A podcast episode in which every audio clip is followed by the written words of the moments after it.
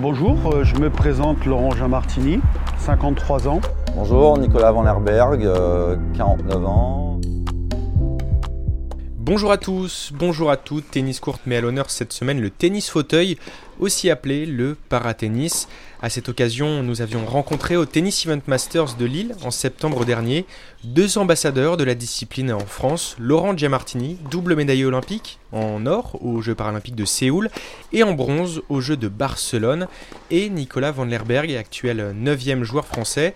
Bonjour messieurs, alors avant toute chose, est-ce que vous pouvez expliquer aux auditeurs les différences entre le tennis fauteuil que vous pratiquez et celui pour les valides qui se joue sur deux jambes? Parce que la plupart des gens savent qu'on peut laisser deux rebonds en fauteuil. Qu'est-ce qui change autrement, Nicolas Van Lerberg?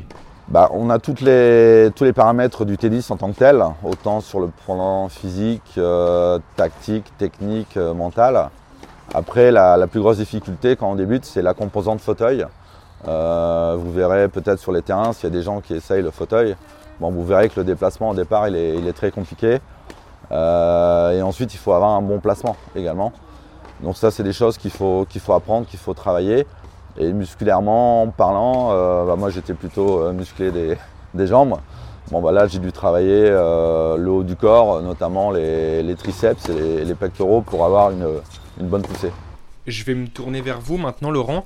Vous êtes paraplégique suite à un accident de cyclomoteur en 1984 qui vous fait perdre l'usage d'une de vos deux jambes. Comment vous vous êtes dit, après cet événement, je vais me mettre au paratennis et en faire mon métier? Oh, Ça a été bah, jeune, euh, je, pratiquais le tennis, euh, toujours été passionné de tennis. Euh, ça m'est venu vraiment tout simplement. Hein, je me suis dit que je pouvais éventuellement essayer de pouvoir jouer. Alors comment, je ne sais pas, avec quel fauteuil non plus. Mais j'ai tenté le coup en 82. On va y aller, on va se présenter sur le cours et puis on va voir ce qu'on peut faire. Et puis par la suite, j'ai pu avoir quelques échos, qu'il y avait quelques joueurs dans la région parisienne, que ça c'est parti de là. Et puis ça a été très vite. Et que représente la découverte du handisport euh, pour vous, Nicolas? Bah pour moi, ça a été un, un facteur plus pour, euh, pour la résilience. C'est vrai que du jour au lendemain, vous vous retrouvez euh, handicapé, c'est quelque chose qui n'est pas facile. Et c'est vrai que lorsque vous discutez avec tous les, tous les copains, les copines, euh, pour beaucoup, la découverte de l'handisport a été euh, un facteur essentiel dans, dans cette résilience. Bon, et alors que le paratennis souffre encore d'une méconnaissance du grand public, on entend surtout parler de votre discipline aux Jeux paralympiques tous les 4 ans, vous trouvez que le paratennis manque encore de médiatisation aujourd'hui? Malheureusement, euh, on manque encore de médiatisation comparativement à d'autres pays comme les Pays-Bas ou l'Angleterre, où tous les matchs par exemple de, Wimbledon sont retransmis à la BBC depuis de nombreuses années. En France, à Roland Garros, on a le droit à peu près à 20 secondes par an, alors qu'on a quand même deux Français dans le top 10 mondial qui euh, sont à Roland Garros tous les ans. On va revenir un peu sur votre brillante carrière, Laurent Giamartini, puisque vous avez été double champion du monde de l'ITF en 1992 et 1994. Euh, mais au point culminant de votre carrière, les grands chelems n'existaient pas encore, c'est une nouveauté maintenant. Et vous avez 53 ans aujourd'hui, ce n'est pas compliqué de vivre de sa passion et de faire le tour de la France euh, et du monde peut-être encore, sans disputer ces tournois majeurs qui rapportent plus oui, ça l'est. Oui. J'aurais bien voulu au moins faire un tournoi du Grand Chelem. Euh, je perds pas espoir. Est-ce que peut-être que l'année prochaine, on ne sait jamais, sur une, une nouvelle carte. Euh, mais c'est vrai que j'aurais, souhaité pouvoir faire euh, entrer dans Roland Garros ou à l'Australie, Open, euh, l'US Open. Mais en fait, je regrette pas ce que j'ai fait dans le passé parce que j'ai quand même un bon palmarès.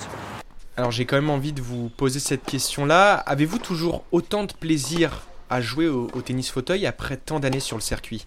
Plaisir, il y est toujours. C'est, euh, j'ai jamais perdu ce plaisir, que ce soit en compétition, que ce soit en loisir, que ce soit avec des amis.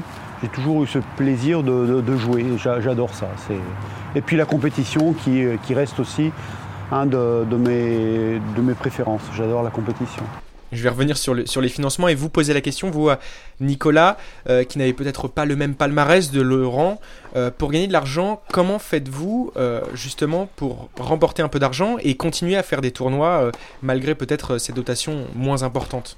C'est pas évident. -dire à partir du moment où sur le CV, on ne peut pas prétendre à des Coupes du Monde, à des Jeux paralympiques, c'est pas évident de trouver des sponsors. Euh, moi personnellement, voilà, je reçois des petits dons euh, de ma famille, d'amis, ce qui me permet de financer mes tournois hein, et, mes cours. J'ai à peu près 10 000 euros de budget sur l'année, mais c'est quelque chose qui n'est pas facile.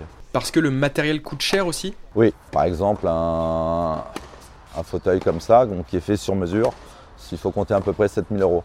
Donc c'est quelque chose qui n'est pas donné. Alors vous êtes engagé en ce moment au tournoi de Ronchin, dans le nord de la France. Euh, est-ce qu'on peut avoir espoir de vous rencontrer encore dans la, saison prochaine? Euh, C'est un tournoi que j'apprécie, euh, c'est très familial, j'aime bien ça. Et puis j'ai l'impression que c'est ma petite famille, j'ai des choses, j'ai aussi un de mes partenaires qui me suit. et voilà, j'aime bien la retrouver. C'est la seule, la seule fois que je peux la retrouver, donc j'ai plaisir à venir. Et puis voilà, et puis si je peux encore dans 2-3 ans revenir, pour le plaisir, je le, ferai parce que, parce que j'aime bien. Voilà, j'aime bien ça. Et qu'envisagez-vous de faire, Laurent, euh, après le tennis fauteuil? Je me suis engagé sur certaines choses euh, euh, en, tant qu'éventuellement, pourquoi pas, pouvoir présenter en tant que joueur enseigné, être enseignant pour pouvoir un peu donner de mon expérience. Puis il y a autre chose, il y a d'autres objectifs, il y a d'autres projets qui vont arriver par la suite.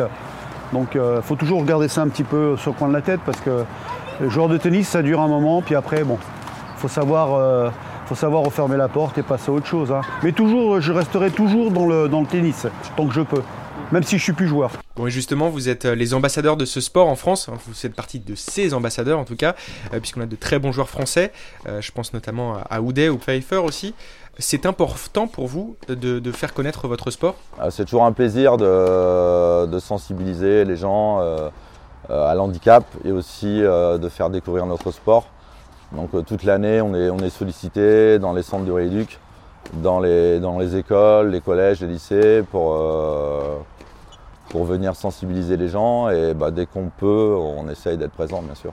Merci à tous les deux d'avoir répondu à, Tennis Courte. C'est la fin de cette interview. J'espère qu'elle vous a plu et en tout cas vous a permis de découvrir un peu plus euh, le sport, ce sport euh, méconnu qui est le paratennis. N'hésitez pas à la partager sur les réseaux sociaux, Facebook, Instagram et Twitter, ainsi que la noter euh, sur toutes vos plateformes de streaming. D'ici là, je vous souhaite une très bonne journée et vive la balle jaune.